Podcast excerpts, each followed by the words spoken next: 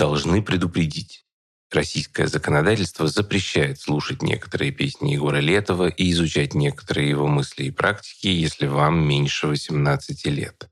В нашем подкасте, который носит информационный и просветительский характер, звучит нецензурная лексика. Мы посчитали возможным оставить ее исключительно для более полного анализа творчества Егора Летова. Кроме того, мы не пропагандируем и не поддерживаем употребление наркотических средств. Погасите свет, а то играть не будем. Свет гасите, а то играть больше не будем. Свет гасите, что за хуйня-то в конце концов?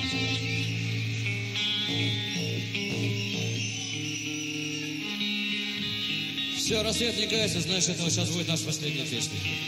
14 апреля 1990 года «Гражданская оборона» играет концерт в Сталине. Егор Летов и его музыканты уже решили, что он будет для них последним. То, что происходит вокруг группы в частности и советского рока в целом, их совершенно не устраивает, и принимать в этом участие они больше не намерены. Как всегда, концерт сопровождается буйством в зале и длится совсем недолго. Через неполные 40 минут администраторы включают свет, и Летов объявляет последнюю песню. Я думаю, вы уже знаете, что это за песня.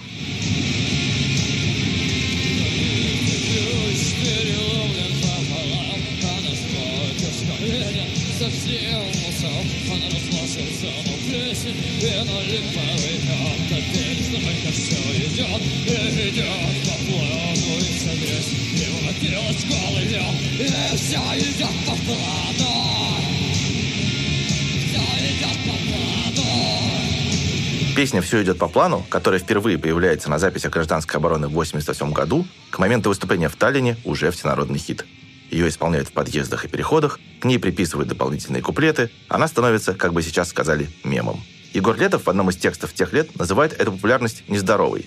И тем не менее, последний, на своем последнем, как тогда кажется, концерте, гражданская оборона исполняет именно «Все идет по плану». Кажется, Летов ощущает это как что-то вроде долга. Он и в дальнейшем будет исправно исполнять живьем эту песню, и даже на самом последнем его выступлении, в феврале 2008 года, в финале прозвучит именно она. На YouTube есть даже замечательный ролик, в котором каждая строчка «Все идет по плану» взята из разного исполнения, студийного или концертного.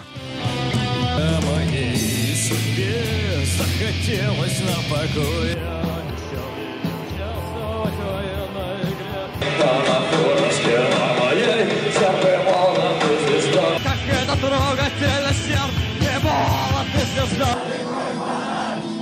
Рассказывает Максим Семеляк, журналист, друг Егора Летова, автор книги «Значит, ураган».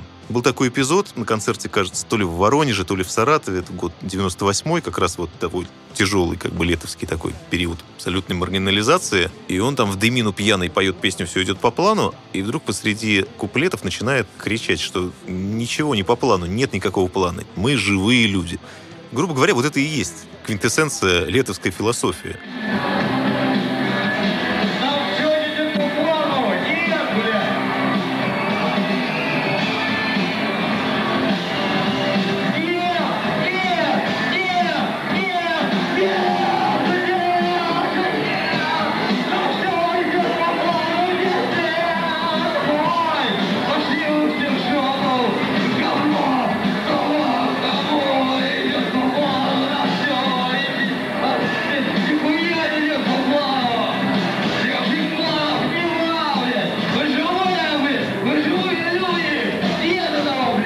Вот тут мне хочется понять, а почему так вышло? Как песня «Все идет по плану» стала такой всеобщей? И почему именно она?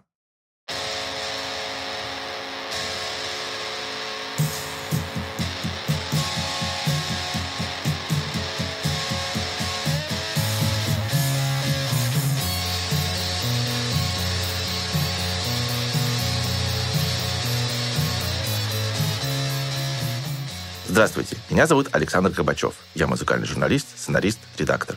Вы слушаете подкаст «Он увидел солнце». Наш герой – Егор Летов, поэт и музыкант, продюсер и политик, одна из самых влиятельных фигур в российской культуре последних 50 лет. В этом подкасте мы рассказываем удивительную историю его жизни. Я хочу попробовать показать, как реальность формировала песни и взгляды Егора Летова и как они, в свою очередь, меняли эту реальность. Хочу понять, почему музыка гражданской обороны так сильно повлияла на мою и не только мою жизнь. А еще я хочу ответить на вопрос, как слова и песни Летова звучат для россиян в 2023 году. Чтобы рассказать историю Летова максимально достоверно, я прочитал, послушал и просмотрел практически все интервью, которые он успел дать за свою жизнь. А команда создателей подкаста поговорила с людьми, которые лично знали Летова, играли с ним, распространяли его музыку или просто много лет думали и писали о ней. Прозвучат у нас и фрагменты интервью, сделанные для других проектов. Кто-то из тех, кто их давал, уже умер, до кого-то мы не успели добраться сами. Каждый эпизод подкаста рассказывает об одном из ключевых этапов биографии Егора Летова. Четвертый выпуск о том, как Егор Летов придумал русскую народную песню.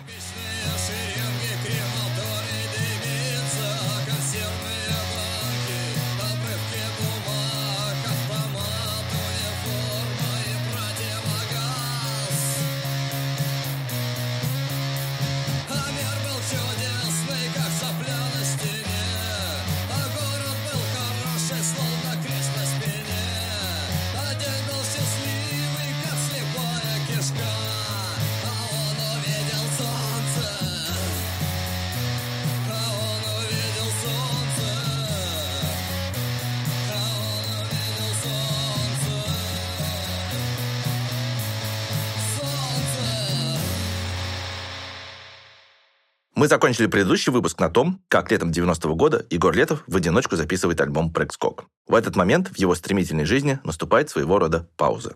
До конца года он дает еще несколько акустических концертов под гитару, а потом перестает играть и их. Одна из причин – то, что даже эти камерные концерты теперь оказываются слишком шумными и деструктивными рассказывает Егор Летов, 94 год. Это был, по-моему, 90-й год, это в Ленинграде. Мы давали концерт у Филаретова, это вот самое такое, как бы, место, для, для того, где играли Черевякин и так далее.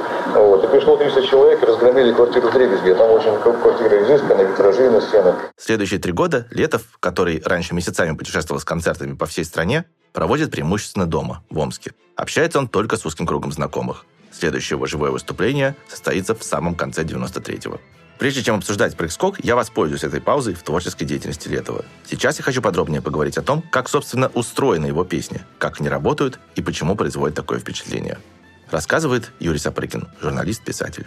Первое ощущение, конечно, выразил один мой приятель, которому я принес кассету с э, гражданской обороны. Он сказал, господи, да я так тоже могу. Я таких песен могу написать 200 штук. И, конечно, панк и должен вызывать такое ощущение, что ты так тоже можешь. Что вот все конвенции, как должна строиться рок-музыка, вся усложненность, вся изощренность, она вся оказывается сметена с доски, и остается какой-то первичный, очень простой и безотказно действующий орудийный запас. И это прекрасное ощущение. Второе — это то, что на самом деле, конечно, ты так не можешь, потому что в этой простоте есть какая-то своя сложность, странность, как бы вот так до этого никто не писал и никто не пел. Не в смысле там подбора слов, хотя и в этом смысле тоже, а хотя бы вот в тембре голоса, в переходе с э, шепота на крик на срывающихся связках, в каких-то странных цитатах и аллюзиях. Сейчас мы к этому привыкли за 30 с чем-то лет, но тембр у него совершенно неповторимый, как бы и посыл, который содержится в голосе, совершенно невероятный. Ну, это как будто такой озверевший Лев Лещенко. С одной стороны, очень такая маскулинная, почти эстрадная подача, с другой стороны, дикая энергия, дикий драйв, крик, мат и все на свете. Мат это тоже тогда бросалось в глаза или в уши, если хотите. Потому что, да, до Летова, конечно, ну там, может быть, там одно-два слова где-то проскакивало, но вот так вот материться в промышленном масштабе и использовать это как часть художественного языка, как очень эффектное выразительное средство, так до этого никто не делал. Я предлагаю разобрать это самое внутреннее устройство песен гражданской обороны, начав как раз с самой известной «Со все идет по плану». Сочиняет ее Летов в 86 году, и в самой первой версии присутствуют отголоски его опыта взаимодействия со спецслужбами. Вот как звучит последний куплет в одном из первых известных исполнений этой песни на квартирнике 87 года. Африка, все будет заебись, он наступит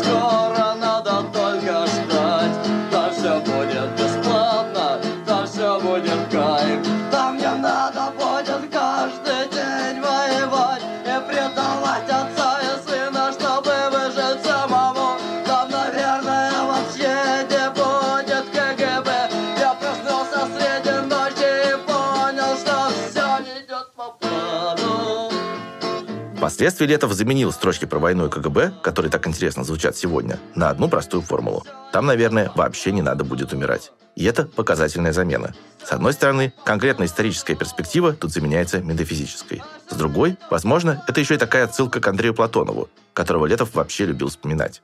Говорит Егор Летов, Норильск, 94 год. Даже Андрей Платонов писал, и сегодня деревень подмосковных считали революцию это э, глобальный передел всего миропорядка. То есть отнюдь не даже не земного, а небесного. Ну вот. То есть они думали, что революция это означает, что смерти больше не будет. И когда у них умер первый старичок, они поняли, что что-то сделать не так.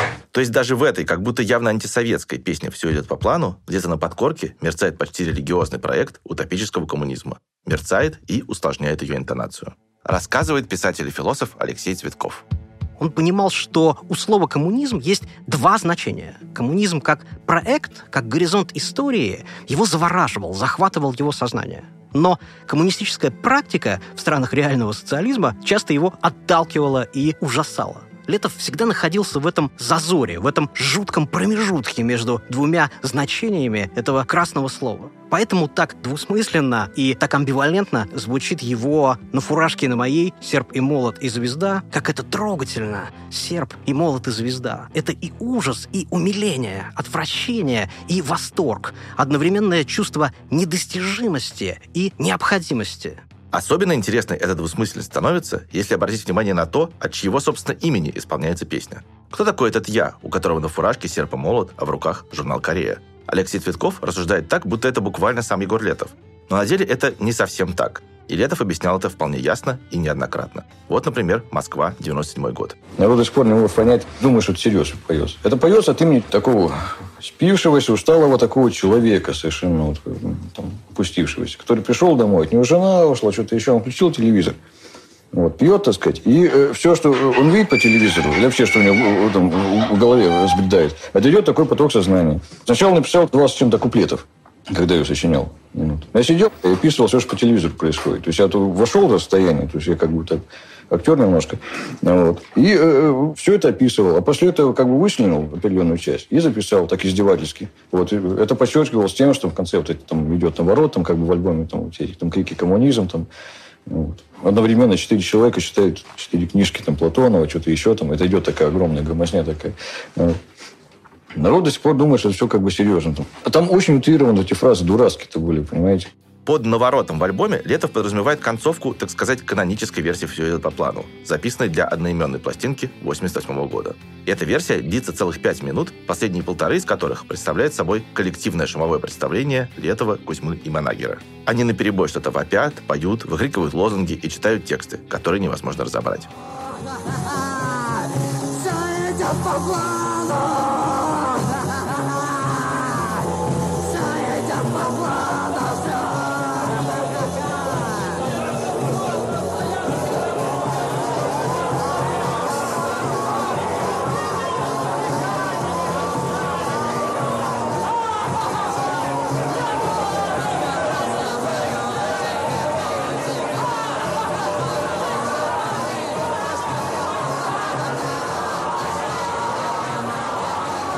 Есть вся эта песня «Игра в советского обывателя», «Веселый страшный театр» — нет, тоже не так. И здесь, мне кажется, нужно ввести в наш разговор важную для творчества Летова в целом категорию присвоения. Грубо говоря, что бы он ни пел, кем бы ни притворялся, Егор Летов всегда не играет роль, а именно что в полной мере ее присваивает, становится чужим персонажем или другим автором.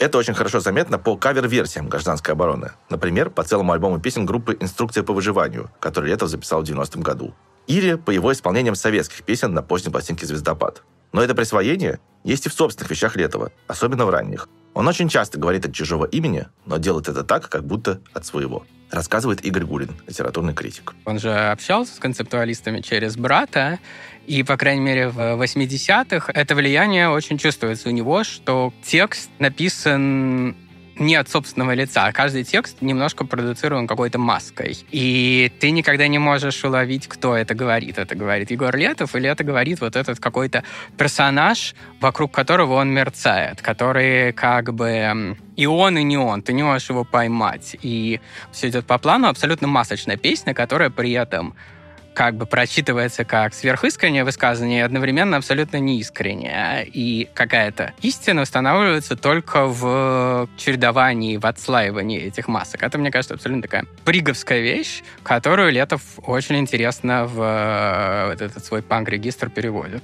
рассказывает Максим Семеляк. Понимаете, Летов свою, скажем так, субъектность всегда утверждал в некой такой множественности. И поэтому он состоял как бы из нескольких, может быть, даже из огромного количества вот таких вот «я».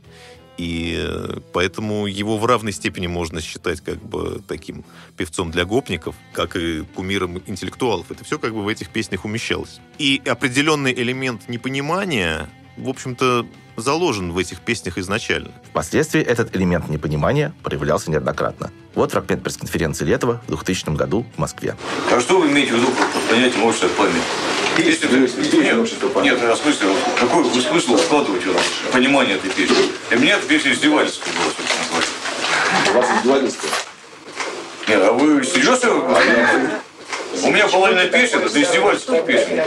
Допустим, все это по плану. Песня издевательская. Собственно, конкретно из-за песни «Общество память» гражданскую оборону не пускали на наше радио, которое в конце 90-х как бы заново формировало канон уже не советского, но русского рока.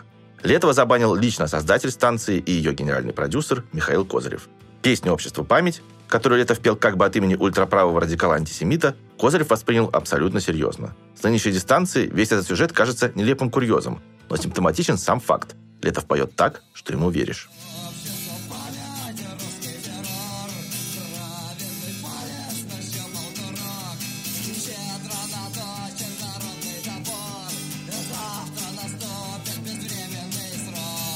Кстати, песня «Общество память» изначально вышла на том же альбоме, что все идет по плану. И, как вы только что слышали, у нее не менее простая и емкая мелодия, и не менее яркая эмоция. Но народным хитом в полной мере она все-таки не стала. А стала «Все идет по плану» – песня, которую знают даже те, кто никогда не слушал Егора Летова. Один из показателей этой народности – то, что «Все идет по плану» обросла дополнительными фольклорными куплетами, которые автор не писал. Вот один из них. Это исполнение я нашел во ВКонтакте, но отчетливо помню, как в конце 90-х эти строчки исполняли в составе «Все идет по плану» мои игравшие на гитаре друзья. мавзолея Из окошка видел хуй. Это наш великий Ленин Шлет воздушный поцелуй. И все идет по плану.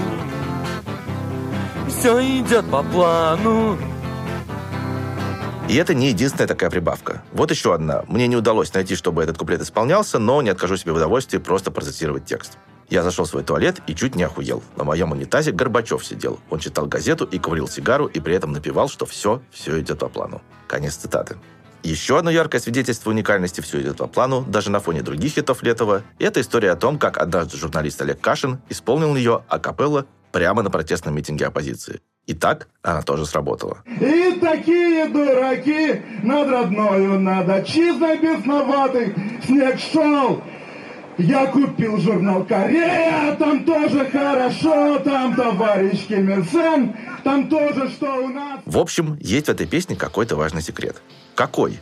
рассказывает Юрий Сапрыкин. Во-первых, она построена на абсолютно безотказном гармоническом ходе. Ну, то есть мне кажется, что если ты хочешь написать хит, то бери вот эту последовательность ля минор, фа мажор, до мажор, ми мажор, и получится уже круто. Там на этом сочетание аккордов написаны Passenger Игги Попа и на черный день Янки, и вообще миллион всего. Второе, то, что в отличие от э, остальной ранней обороны, это песня, которую, ну, как бы легко петь. Не очень быстрая по темпу, в ней нет э, каких-то там монотонных кусков. Она, в общем, распевная, скажем так. Ее можно петь, как поют э, «Шумел камыш» или «Ой, мороз, мороз». Примерно в том же темпе и примерно с той же степенью мелодической сложности. В-третьих, в ней есть действительно абсолютно афористичные, если не сказать миметические куски. Вроде там «разложился на плесени на липовый мед» или «я купил журнал «Корея», там тоже хорошо. Это, что называется, хорошо режется на твиты.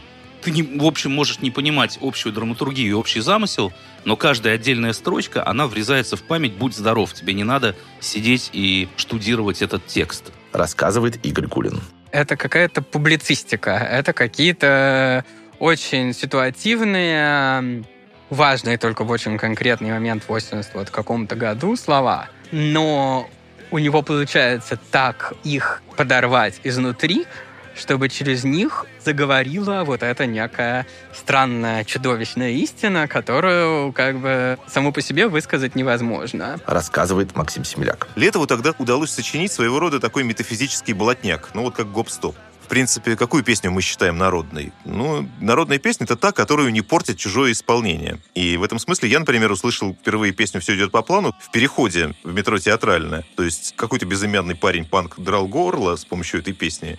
И, соответственно, я реализовал такой вот идиотский анекдот про Рабиновича, которому там что-то напел Каруза. То есть я знал, что такая песня существует, но никогда ее не слышал.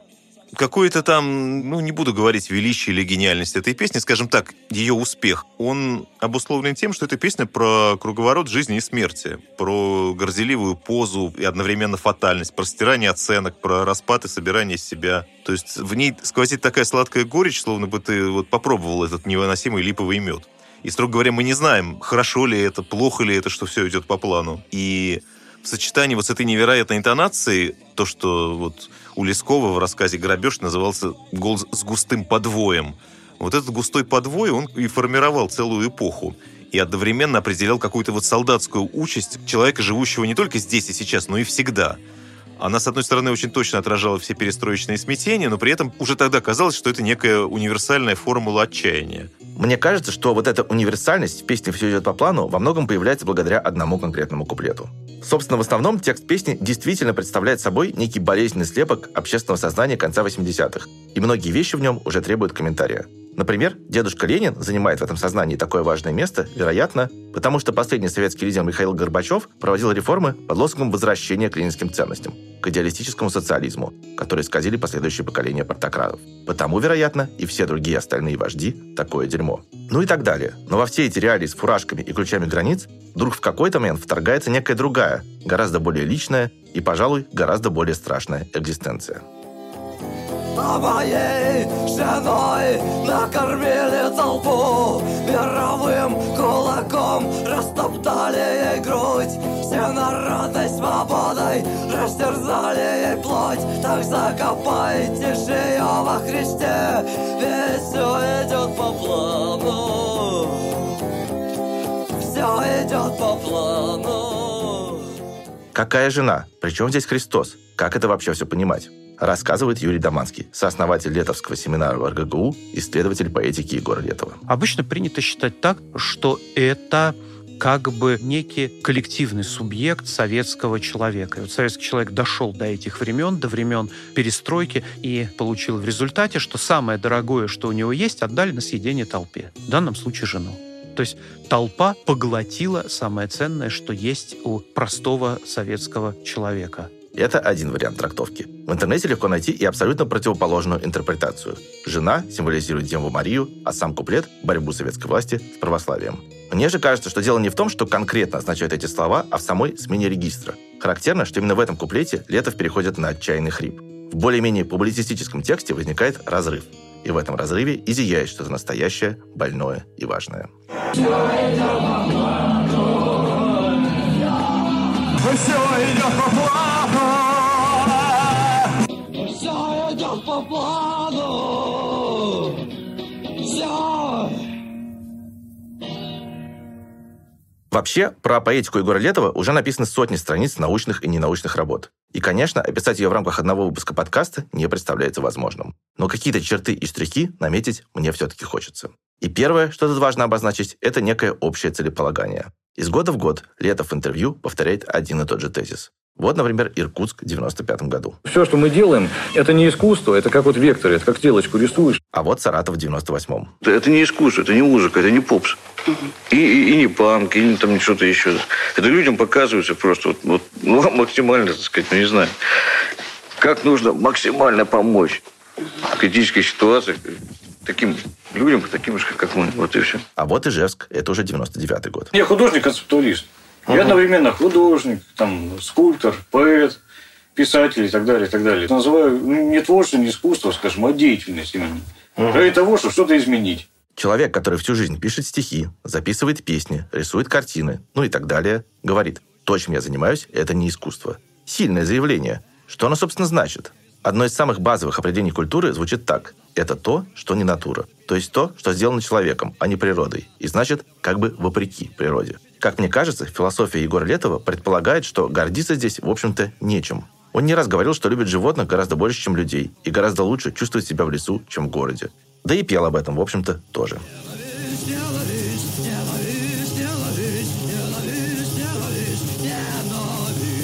Всех объединяет ненависть, всех объединяет всех одно желание убивать и насиловать тех иных прочих мест. Быть хорошим, стыдно быть хорошим.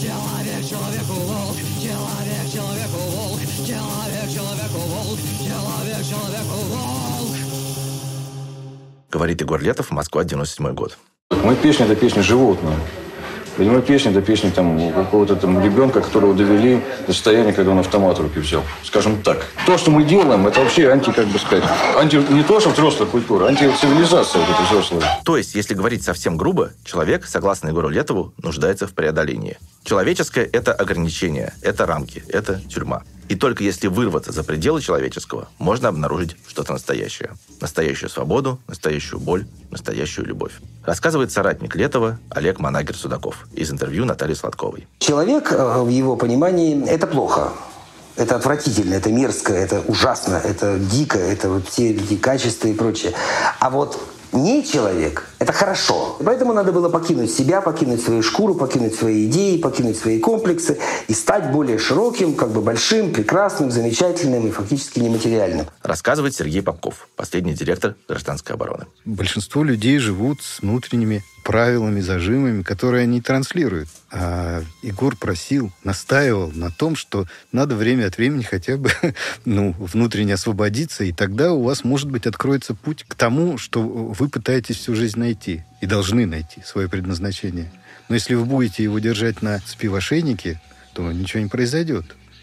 Вот и все. Рассказывает Игорь Гулин. У него есть какая-то философия, очень, на самом деле, внятная. Это как бы такой современный вариант гностицизма. То есть мир, видимый нам, это какой-то обман, это какое-то странное, неправильное место. Человек должен предпринимать какие-то действия, чтобы выйти за границы этого, как бы прорвать его, выйти куда-то по ту сторону. Это может быть политический бунт, или это может быть какой-то психоделический опыт, или это может быть какой-то опыт мистической религиозной трансценденции. Соответственно, из такого подхода к человеческому бытию логичным образом вытекает летовский экзистенциализм. Его особое внимание к пограничным состояниям, к ситуациям, когда человек оказывается где-то на пороге выхода из самого себя.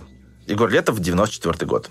Что я хотел всеми, скажем, своими вещами сказать, что человек не врет только тогда, когда умирает.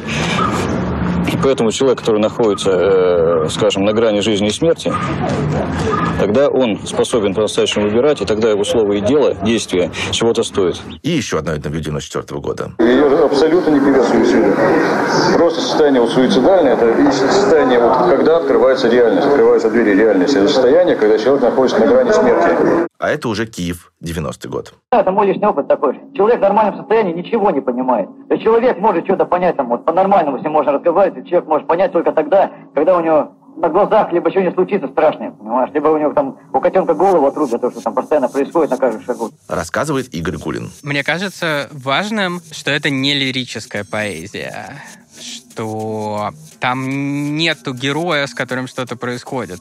Если там есть какой-то субъект, то этот субъект скорее должен быть разрушен, потому что он сам для себя какая-то тоже тюрьма, как и весь остальной мир.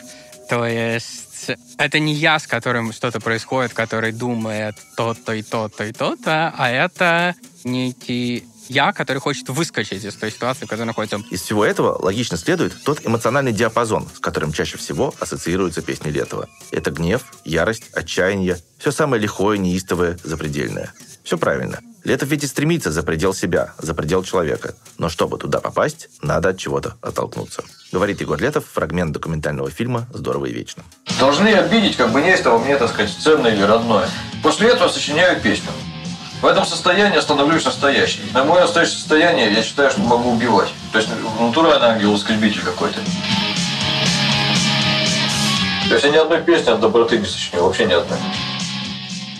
Рассказывает Юрий Сапрыкин. Он сам все это объяснил в интервью в э, третьем номере «Альманаха контркультуры». Это интервью с самим собой, от имени какого-то вымышленного журналиста. Значит, когда вымышленный журналист его спрашивает, а почему у вас все песни вот про отрицание, про грязь, про говно, про ужас, про мрак и так далее? Он говорит, ну это как бы это апофатический путь к Богу, путь через отрицание, путь через перечисление того, что Богом не является. А на самом деле все мои песни про любовь и про праздник – Просто для того, чтобы к ним пробиться, нужно очиститься от той скверны, которая не дает к ним прийти. Рассказывает Максим Семеляк. Просто Егор изначально придумал работать с отрицательными эмоциями. Он как бы взял их на себя, что к нему, собственно говоря, и привлекало.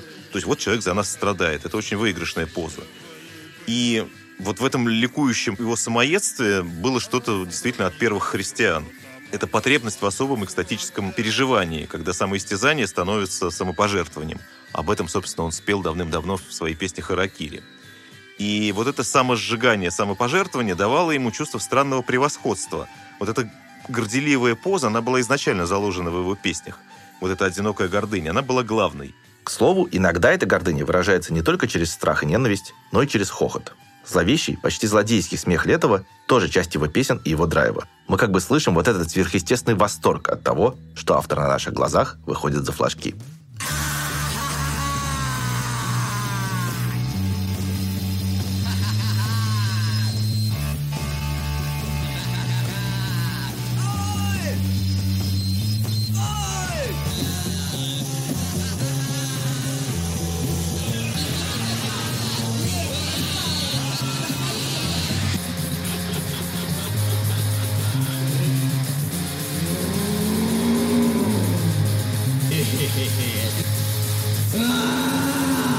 Рассказывает Максим Семеляк. Да, летовский смех, смешок, вот этот вот такой знаменитый его вот годливый смешок, с которого начинается песня «Некрофилия». И вообще вот эта летовская едкая издевательская усмешка, ну, в принципе, такая важная составляющая его песнопений. Человек, который в свое время хотел издавать журнал под э, названием «Передонов», Передонов — это, как мы помним, главный герой романа Сологуба «Мелкий бес». Ему нравилась вот эта вот такая как бы слегка годливая ирония и самоирония. Она была важна, потому что Летов все-таки как был сторонник объема и стерео как бы в широком смысле слова. Как мне кажется, именно исходя из всей этой философии можно объяснить еще один важный летовский поэтический прием. Я бы назвал его нанизыванием. Его песни и тексты очень часто строятся как некие перечисления, долгие описательные ряды. Причем элементами этих перечислений могут быть как отдельные существительные или прилагательные, так и целая синтаксические конструкции. Зеркальные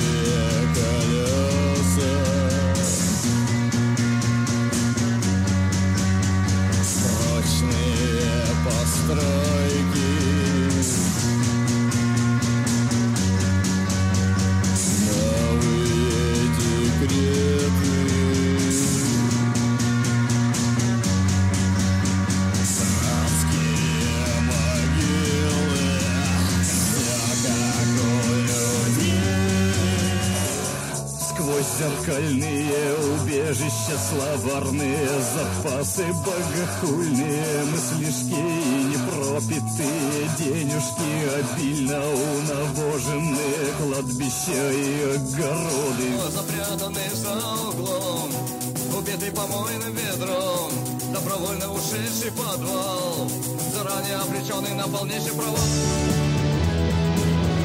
На свете без меня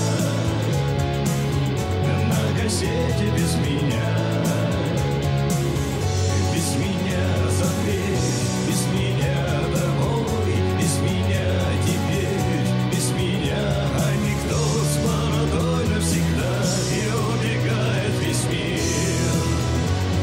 Ну и так далее. Таких примеров можно было бы привести еще несколько десятков. Я специально выбирал песни разных лет. Этот подход Егор Летов практиковал всю жизнь. Зачем нужно это нанизывание? Одна версия звучит так. Это просто прием, который в целом характерен для песни сочинительства. Все-таки Летов был, извините за выражение, хитмейкером, и был им вполне осознанно. Говорит Егор Летов, 87 год. У меня как-то изначально заложено то, что песня должна быть хитом. То есть песня должна работать многочисленно. Многоразово, во. Должна быть очень клевая песня, простая и очень клевая, запоминающаяся. Жесткая такая. Вот. Она, стала бы, должна быть хитом. То есть у нее должен быть как бы некий хук, который должен цеплять. И потому песня должна как бы в башке крутиться, что ли, ну, запоминаться. И действовать ну, много раз. Я песню сочиняю таким образом. Если песня, она у меня в башке начинает крутиться, я, допустим, играю день, два, там, пять раз, двадцать раз, и каждый раз получаю кайф, значит, песня заебись. Если эту песню там дня через три мне просто она там наедает, я ее больше не пою.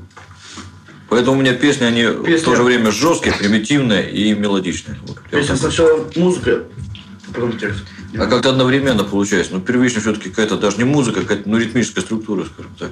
И э, в первую очередь песню сочиняю по плану ну, некой такой цепляющей фразы, там, типа, свое говно не пахнет, там, или там, мы в глубокой Ясно. жопе, относительно которой тоже все разворачивается. Но главное поймать некий момент, вот, а дальше все идет уже само собой. Рассказывает Юрий Доманский. В общем, конечно, можно сказать, что у э, рока вообще поэтика как таковая формульная. Почему? А потому что действительно рок-песня, она создается часто на основе так называемых ударных формул или ключевых формул. Так вот, у Егора Летова этот критерий тоже, конечно, работает, но специфика Егора Летова прежде всего в том, что у него весомой оказывается каждая формула его текста, а не только те формулы, которые мы называем ключевыми или ударными. Да, конечно, формулы – это важно. И пресловутое нанизывание возникает отсюда. Но, как мне кажется, не только отсюда. За редчайшим исключением, песни Летова совсем не про сторителлинг, не про сюжет. Даже, как мы уже сказали, не про какого-то лирического субъекта.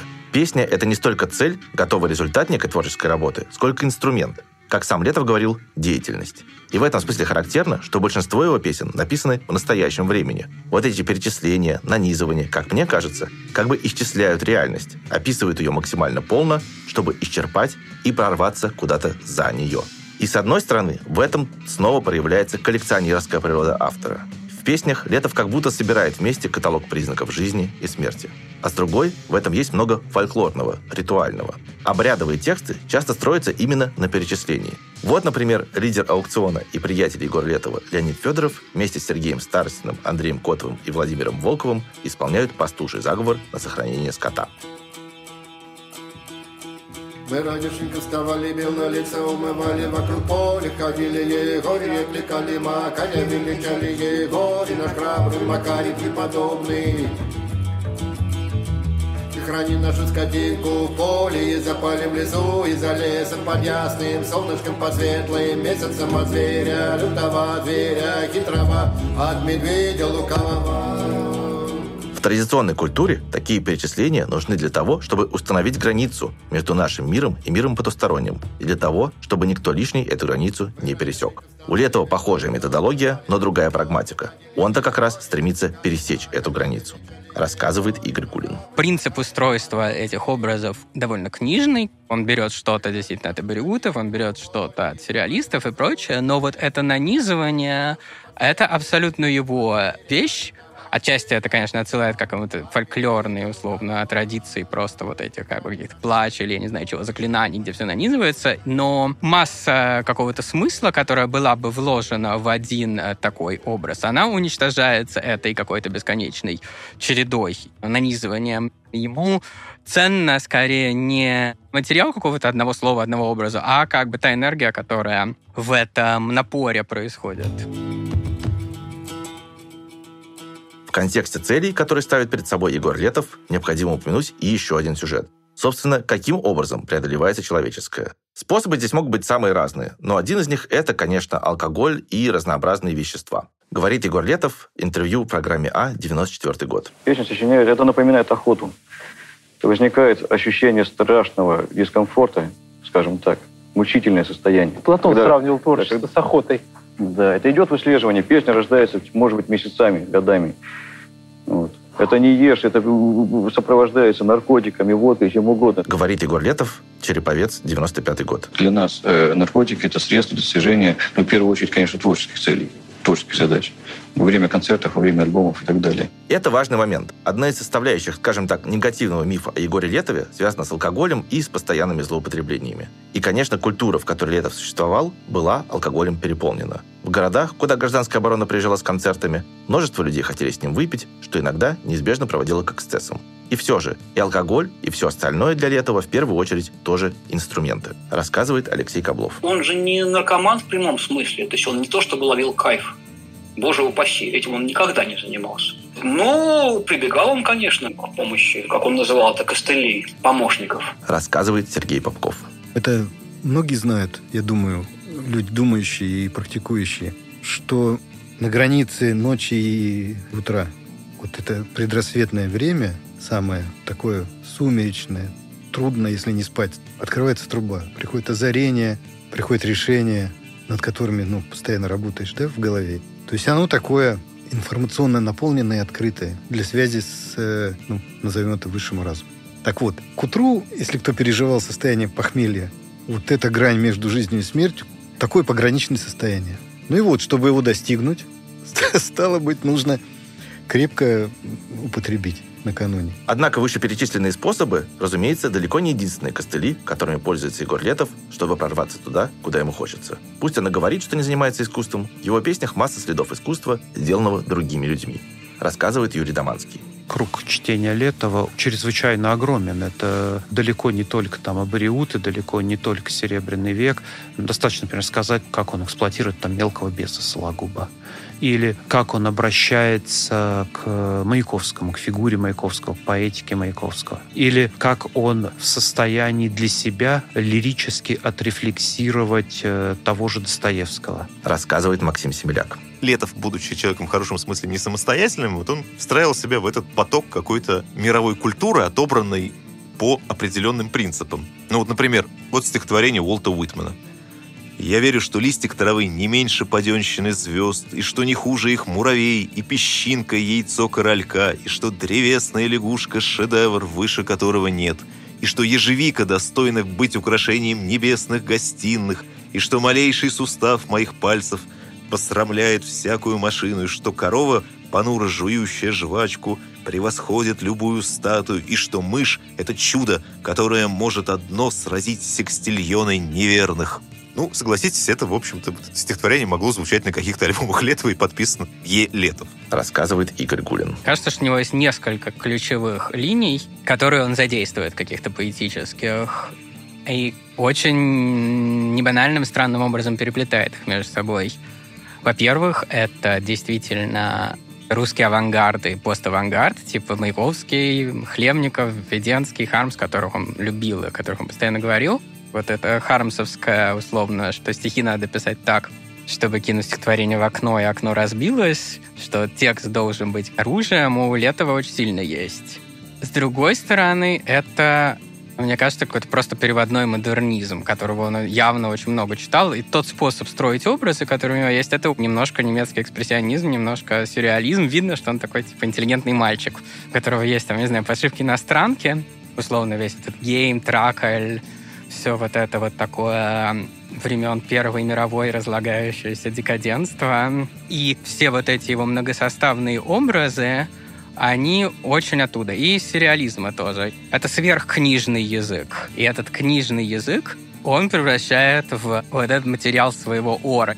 Если в этом какая-то хитрость его вообще и музыки, и текстов, что туда заложено очень много всего, и что оно должно как бы перегореть, немножко внутри себя как бы перегнить, свариться в этот крик — и он держится энергии вот этого сгорания довольно большого количества пластов, интеллектуальных аллюзий и прочего. Мне кажется важным здесь добавить пару слов о том, как функционируют цитаты у Егора Летова. И это совсем не постмодернистская история, когда чужой текст его коннотациями и смыслами оказывается ключом для понимания нового текста, так или иначе его обыгрывающего. Нет, я думаю, что Летова интересует не столько, собственно, текст, сколько язык. Он забирает себе то, что чувствует своим. Опять же, присваивает. Вот один яркий пример, на который я наткнулся, делая этот подкаст. В великой песне «Русское поле экспериментов» есть такой запоминающийся момент. Еще один ряд перечислений.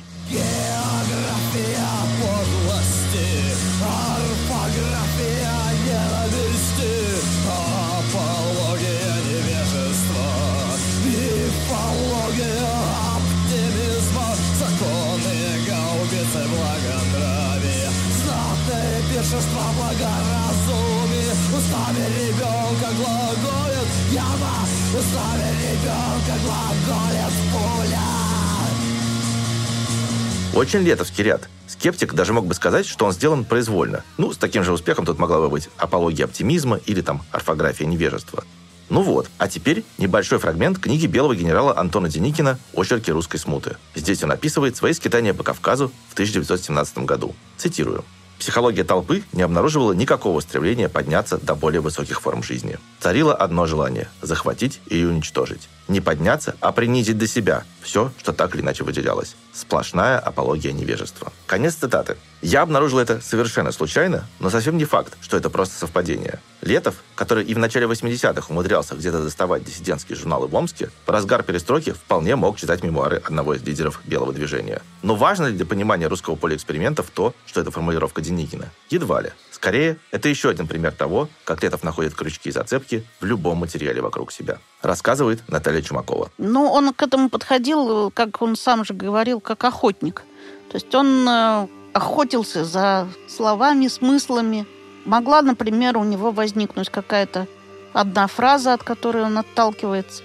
Например, вот «небо как кофе». Вот его прямо вот это вот образ зацепил очень сильно. Он начинает его осмысливать, обволакивать всякими другими словами, смыслами, метафорами. А вот пример того, как работает этот творческий процесс от самого Егора Летова. Речь про песню «Сияние» самого последнего альбома «Гражданской обороны». Говорит Егор Летов, 2007 год. Она совершенно случайно в голове у меня сама заиграла, когда я по лесу ходил. То есть я даже не могу сказать, что сочинил, просто она у меня возникла в определенный момент. Я сначала припев заиграл, как что сияние обрушится вниз, станет чем-то, чем-то, чем-то. Вариантов было очень много, то есть станет там твоей рекой там, и так далее, и так далее. То есть нужно было все лишнее откинуть, оставить три варианта самых правильных. После чего было ясно, в принципе, что к ней должен быть запев в виде колыбельной. Она в оригинале колыбельная называется. Что там все спит. Что спят там какие-то там растения, спят зверьки там какие-нибудь. Ну, то есть как строится обычная колыбельная. Вот. Я просто по дороге домой досочинил это все, вот и все.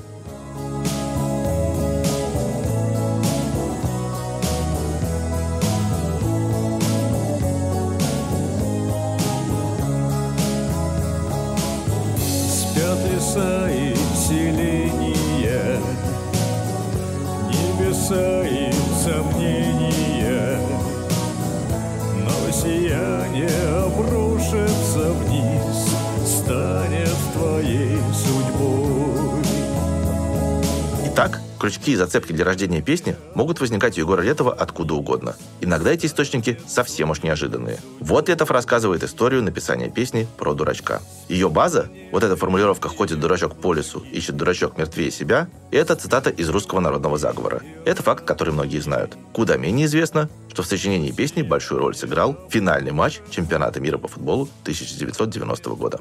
Вспоминает Егор Летов, 99 год. А, вначале был футбольный матч. Я писал, когда был финал, по Бразилии играл там, с кем-то вот, в 90 году. Серьезно? Да, с Италией, Кушней. А, я, кстати, помню этот... Да, да, да. А, это по-моему, серьезно. По-моему, Германия, Аргентина, по-моему, играла, да. Ну, вот. Ну, Но я да. ходил, я пошел, а до матча оставалось. Я ужасно футбол люблю, просто дико. Мгм, Вот. До матча оставалось до времени, не надо было чем-то себя занять. Но я пошел, а ночь была уже, темно, его ночью показывали. Вот. Но я пошел где-то по садам, бродил, бродил. Потом мне пришла идея э, взять и сделать такой скрипичный такой квартет, вот, э, барочную фразу, построить ее как мантру, чтобы она играла, зав- разворачивалась, разворачивалась и так далее. Получилась фраза, которая идеально ложилась на э, ритуальные тексты, вот, архаические, поэзии, которые я перед этим сидел, там изучал, ну, вот, думал, о, как это здорово. Ну и после этого пошел как бы определенный поток, поток, поток. Ходит дурачок по лесу, ищет дурачок глупее себя. Ходит дурачок по лесу, ищет дурачок глупее себя. Внутреннее устройство песен Летова можно говорить очень долго, но кажется, что нам пора вернуться к их автору.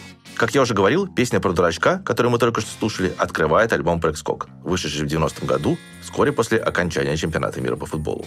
Летов записывает этот альбом один и подписывает не гражданской обороной, а другим, специально непечатным названием «Егор и опизденевшие». Рассказывает Максим Семляк. Егор и опизденевший появился как великая возможность соскочить вот с той самой накатанной колеи, которую его двигало само время. То есть, грубо говоря, из гражданской обороны вполне можно было сделать бы русский аналог, советский аналог Sex Pistols, если угодно. Потому что потенциал был велик, эта музыка вполне могла бы собирать стадионы, грубо говоря, подобно тому, как у кино появился там свой Айзеншпис, если предположить там, какую-то альтернативную историю, то если бы у Летова появился такой продюсер, то, в принципе, потенциал стать таким вот коммерческим панком был достаточно высок. И чтобы, как говорится, никому не повадно не было, ну, вот э, даже само, само название, да, ну, как понятно, что невозможно издать это ни на виниле, да и... Плюс и по музыке это отличалось, потому что именно начиная с Егора и «Опизденевшие», в музыке Летова проявилось, наконец, те влияния, которые были для него главные. Потому что альбом «Прыг-скок» — это, в общем, такой, ну, классический панк-рок, даже постпанк, с элементами там индастриала и так далее, и так далее, то в проекте Егора Опизденевший начал формироваться вот тот самый психоделический саунд, который Егор так любил. Про прыг-скок, как и про последовавший за ним альбом «Сто лет одиночества», нужно говорить либо очень долго, либо очень коротко. Подкаст у нас получается и так очень объемный, поэтому я выбираю второй вариант. На мой взгляд, оба этих альбома – абсолютные шедевры. Некое высшее выражение того, что в принципе музыка умеет делать с человеком и что она может ему сообщать. На прыг-скоке действительно совсем другой звук, чем на альбомах обороны конца 80-х. В нем больше нюансов, уровней, изысков. В конце концов, он не столько бросается на слушателя агрессивным электричеством, сколько оплетает его сетью из голосов и переборов. Ну а венчающий альбом «Титульная вещь», подвешенная на одном гипнотическом электрическом рифе, возможно, самое сильное и страшное, что Летов вообще написал – это песня «Трип», песня «Миф», песня «Вскрытие». Я слушал ее десятки раз, но до сих пор делаю это с некоторым содроганием и трепетом. Собственно, я очень хорошо помню, как услышал песню «Прыг-скок» впервые. Мне не было еще и 20 лет, я уже любил Егора Летова, но еще не успел разобраться в его дискографии. Как-то ночью я оказался в гостях на юго-западе Москвы, и мой собеседник выяснил, что песню «Прыг-скок» я как раз и не слышал. Он предупредил, что это будет сложный опыт, но я сказал, что к нему готов. Кажется, вокруг были еще какие-то люди, но когда включилась кассета, все они замолчали. Этот голос, этот звук заполняли все отведенное им пространство. Летели качели без пассажиров Без постороннего усилия сами по себе. Сами по себе. Сами по себе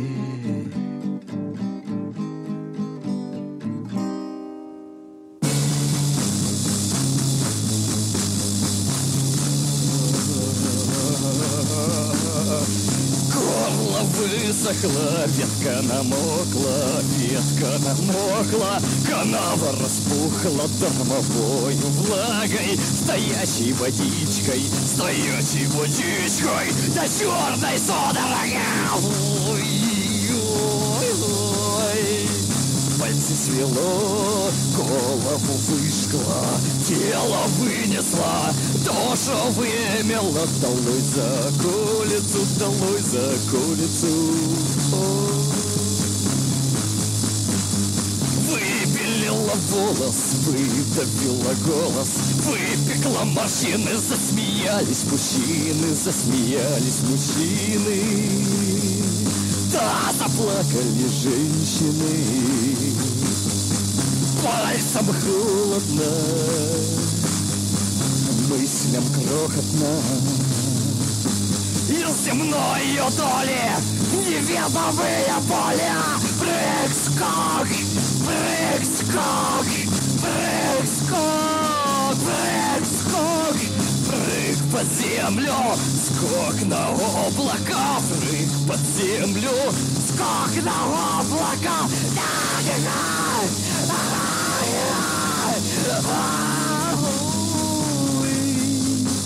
С точки зрения биографии Егора Летова, которая интересует нас в этом подкасте, в песне, да и в альбоме «Прыг-скок» я бы отметил два важных сюжета. Начну с менее очевидного. «Прыг-скок» — это в некотором смысле апофеоз вот того ощущения «все совсем не то», о котором я говорил в предыдущем эпизоде. Здесь оно разлито в воздухе и воплощено в метафизику. Самое понятное его выражение – песня про червячков. С ее рефреном «Только вышло по-другому, вышло вовсе не так». Но и в титульной вещи тоже кое-что по этой части проговаривается.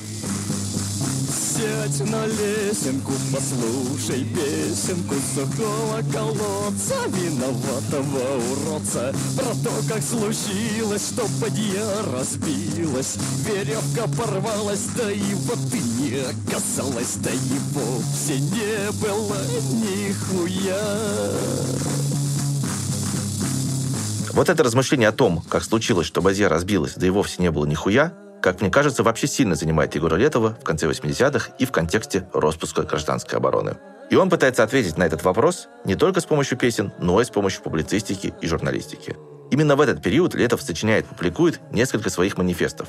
Совместную с Кузьмой статью «Концептуализм внутри», подробный обзор собственных записей под названием «Кроп хроники», а также два программных интервью с самим собой. Одно называется «Приятного аппетита», о нем я уже упоминал.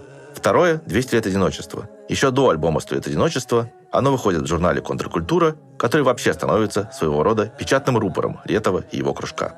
Выясняется, что Егор Летов не только умеет сочинять великие песни и давать взрывные концерты, он еще и блестяще пишет и формулирует. Рассказывает Юрий Сапрыкин. Весь существовавший на тот момент рок сам издат, для него Летов это главный герой. Это самое интересное вообще, что есть.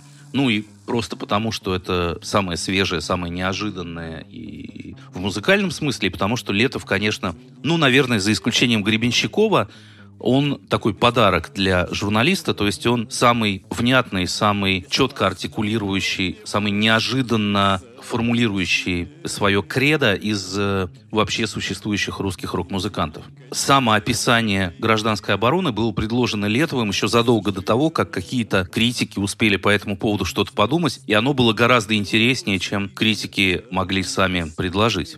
Рассказывает Максим Семеляк. Основную, конечно, такую пропагандистскую миссию на себя взяла контркультура. И Сергей Геннадьевич Гурьев, который, собственно, в те же годы даже выковал специальный термин под названием «егороцентризм». Это лучшее было, что было написано о Летове в прессе. Ну, отчасти потому, что, во-первых, он сам это интервью написал. Отчасти потому, что там были заложены все главные идеи и механизмы, которые и называются в конечном итоге гражданской обороной. Ну а вторая, гораздо более очевидная тема Прекскока – это, конечно, смерть. Собственно, проще всего понять саму песню Прекскок как буквальное, очень живое и страшное описание опыта умирания, расставания души и тела. За пазухой стужа прохудилась кожа. Кап, кап, кап, кап, кап. Прохудилась кожа, опустела рожа. Руки свела, а душу вымела, душу вымела за колесо досадный ссор из мясной избушки. Все позабудется, все образуется.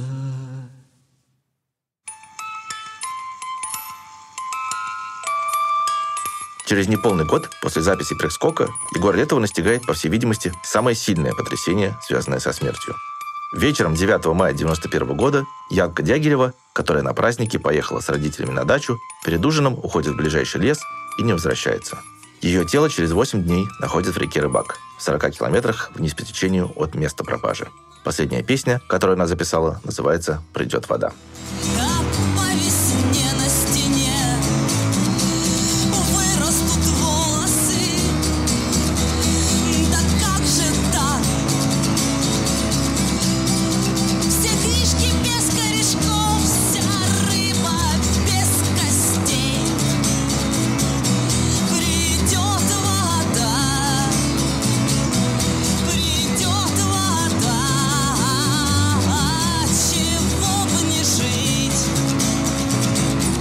Янке было всего 24 года.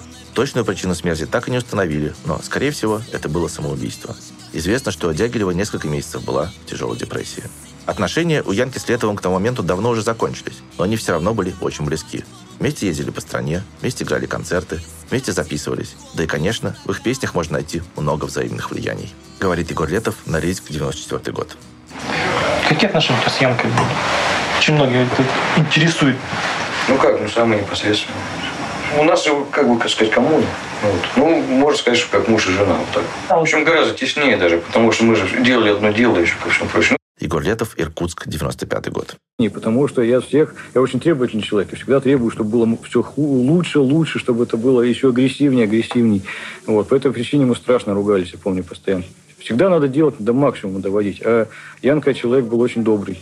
То есть такой человечный, очень добрый. И поэтому для него это было очень вот, кошмарно и тяжело вот, заниматься теми вещами, которыми занимаешься. Гибель Янки – огромный шок для всех, кто любил ее музыку. Она написала два-три десятка невероятных песен, одновременно очень мощных и пронзительно хрупких. С похоронки Янки начинается тот самый номер контркультуры, где опубликованы манифесты Егора Летова. «Мы ее доели», пишет создатель журнала Сергей Гурьев.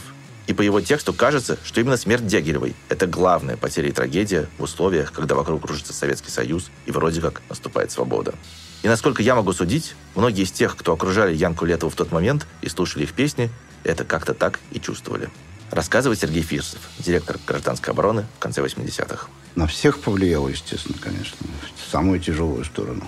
Ну, у нас-то был Сашбаш до этого, который повлиял на нас очень сильно. Его смерть всех, конечно, поставила на место. Ну и Янка тоже, она все-таки была замечательная девчонка. И, конечно, даже если бы она ничего не пела, ничего бы не изменилось, и нам бы также ее не хватало. Просто была замечательная, очень хорошая. Я думаю, Летов, конечно, сильно на себя вешал. И, может быть, было и за что. То есть, все-таки он на нее повлиял очень сильно. Естественно, там дело не в смерти, но просто взять молодую девчонку и так кинуть ее в самую гущу этих событий. Для такой личности не, не до конца, не знаю, законченной. Так очень серьезно. Очень. Ну вот, не все выдерживают. Для Егора Летова эта смерть, конечно, была особенной на фоне других смертей его близких. Хотя бы потому, что в других смертях его никто не обвинял. С Янкой было иначе. Разумеется, если бы не Летов, песни Янки, возможно, не были бы записаны и услышаны. Но когда случилось то, что случилось, именно Летов оказался крайним, как для многих слушателей, так и для некоторых людей из его тусовки.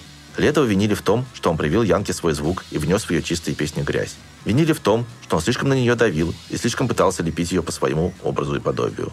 Винили, наконец, в том, что он со своими суицидальными теориями и практиками влез к Янке в голову, и он остался жив, а она умерла. Сейчас странно обсуждать достоверность этих обвинений. Но, конечно, так или иначе, они до Летова добирались. Смерть Янки как бы увенчала этот жуткий личный ряд, который начался с Башлачева и мамы Летова. Говорить об этой смерти и о Янке вообще Летов не любил и много лет спустя. Ему явно было больно. Но что-то иногда прорывалось. Например, на концерте в родном городе Янки Новосибирске в 99 году среди песни «Харакири».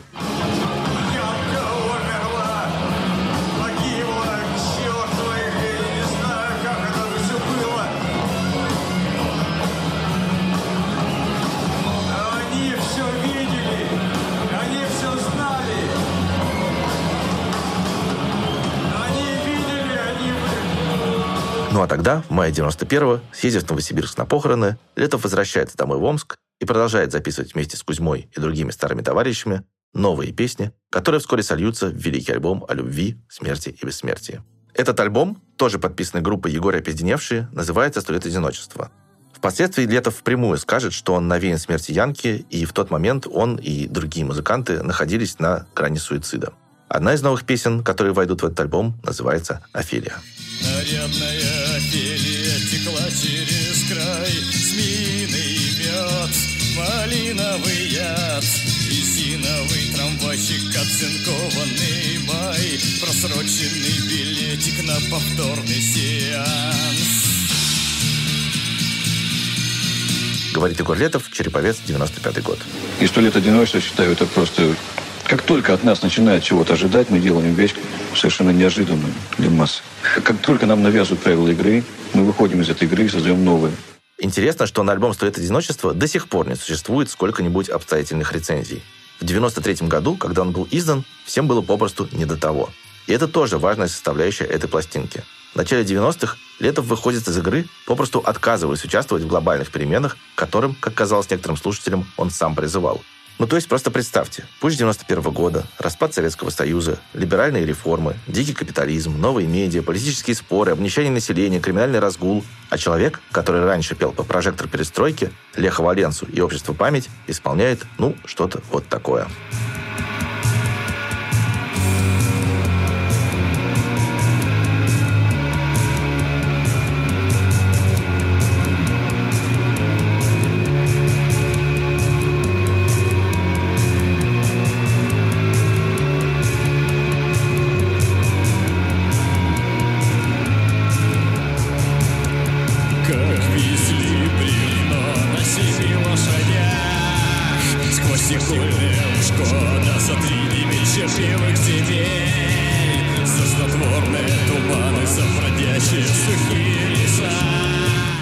Прочего, «Сто лет одиночества» — это самый музыкально богатый альбом Егора Летова. За несколько лет он как композитор и продюсер преодолел огромную дистанцию. Используя те же старые советские магнитофоны «Олимп», на которые он записывал первые грубые альбомы обороны, Летов вместе с другими опизденевшими теперь сочиняет целые психоделические симфонии. Плетает свои песни вибрафон, электроорган, скрипки. Даже если отвлечься от всех бесконечных смыслов, это попросту очень красиво, рассказывает Алексей Каблов. Лично у меня, да я думаю, что и, наверное, у Егора самого, «Сто лет одиночества» — это, конечно, любимая пластинка. К ней никаких вопросов нету. Она сочинена и записана идеально просто. И, собственно, вот она звучит до сих пор вот неустаревающе.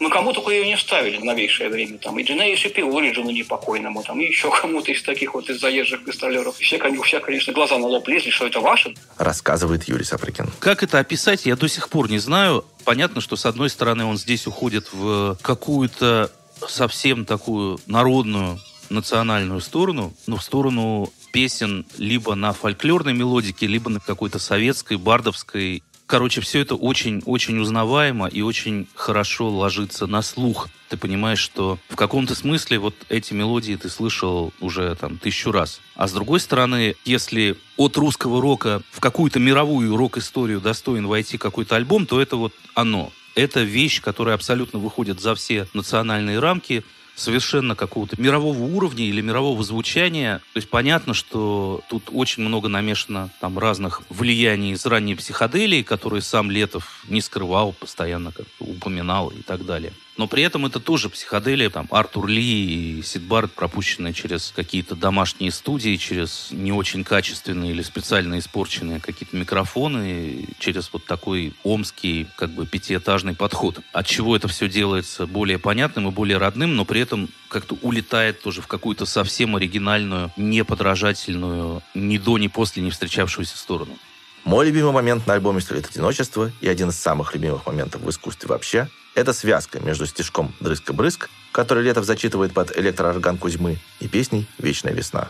О том, что эта песня на альбоме особенная, говорил и сам Егор Летов. Это интервью 2007 года. Ну, как «Сто лет одиночества», допустим, делал. Сначала возникают отдельные какие-то вот э, не связанные между собой вещи. Потом появляется э, самое главное звено, которое объединяет все. И тогда понятно, вот для чего это, о чем это, вот что это собой представляет такое как бы цельное. Вот вечный, э, «Сто лет одиночества» это была вечная весна в одиночной камере. Когда я сочинил, я понял, вот, про что это все будет, чем оно начнется, чем закончится. Ну и давайте просто послушаем. Это будет чуть дольше, чем обычно, но тут, на мой взгляд, важна именно связка.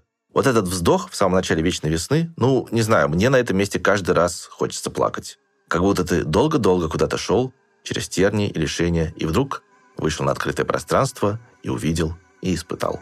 Дрызг и брызг рванула осень запоздалою жарой, Горячо и смехотворно в подберезовой тени.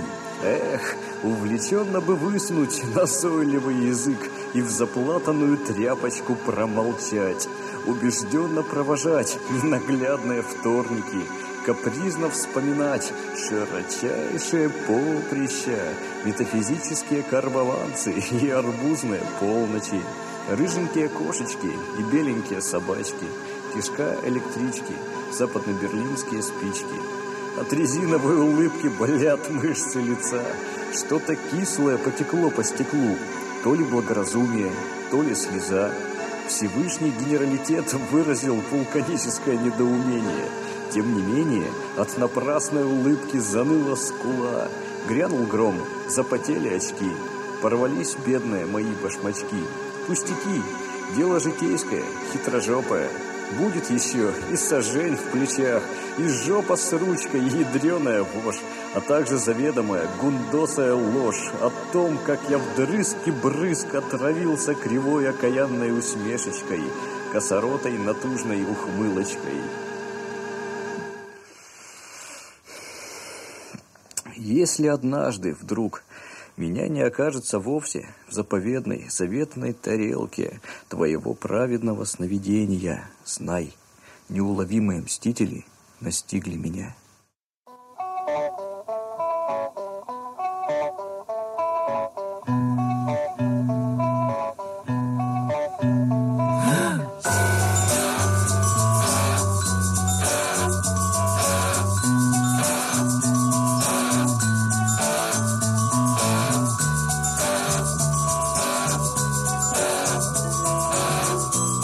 Кажется, что на самом общем уровне альбом «Сто лет одиночества» о том, как продраться через случившуюся чужую смерть и не случившуюся свою.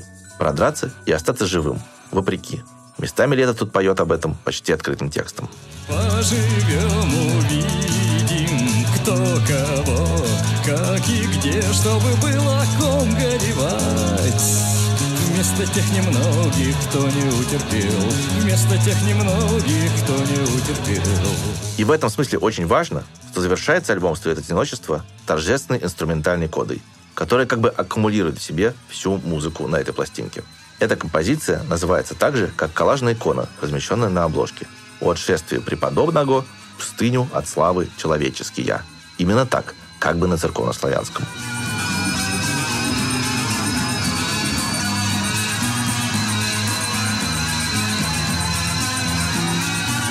Для Егора Летова было очень важно, что эта пятиминутная вещь обрывается абсолютно внезапно, как бы на полусловие, ну или в данном случае на полузвуке.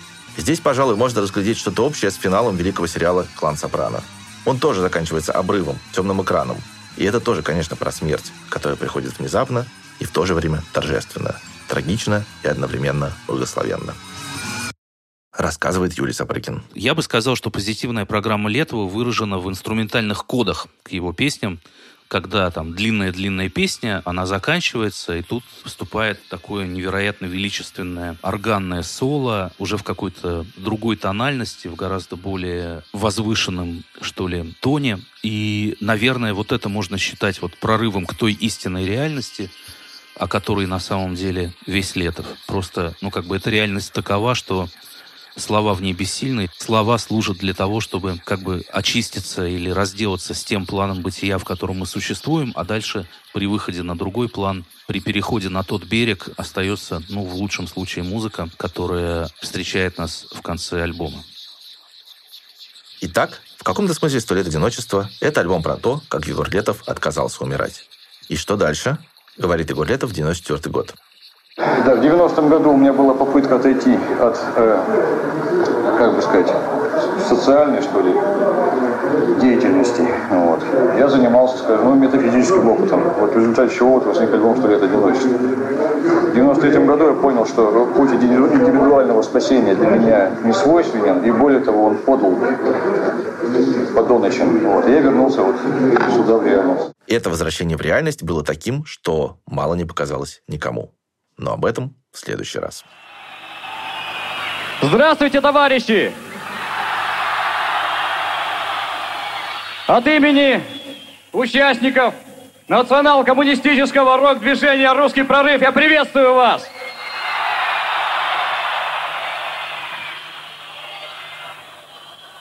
Во время концерта территория этого зала является освобожденной от ельцинского оккупационного кровавого режима.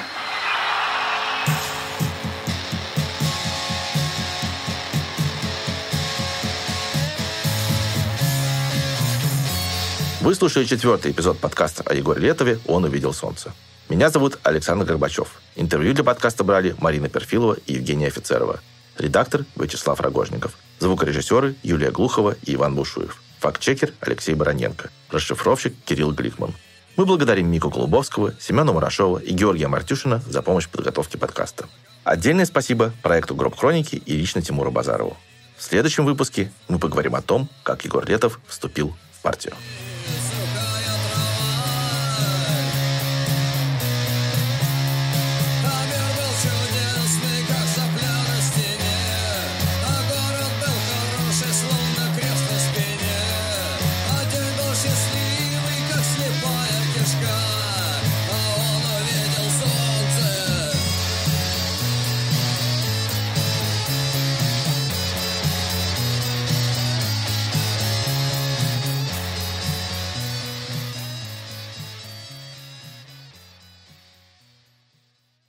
Следующий эпизод подкаста будет опубликован в открытом доступе через неделю. Но прямо сейчас вы можете послушать «Он увидел солнце» целиком по подписке в приложении Apple Podcasts.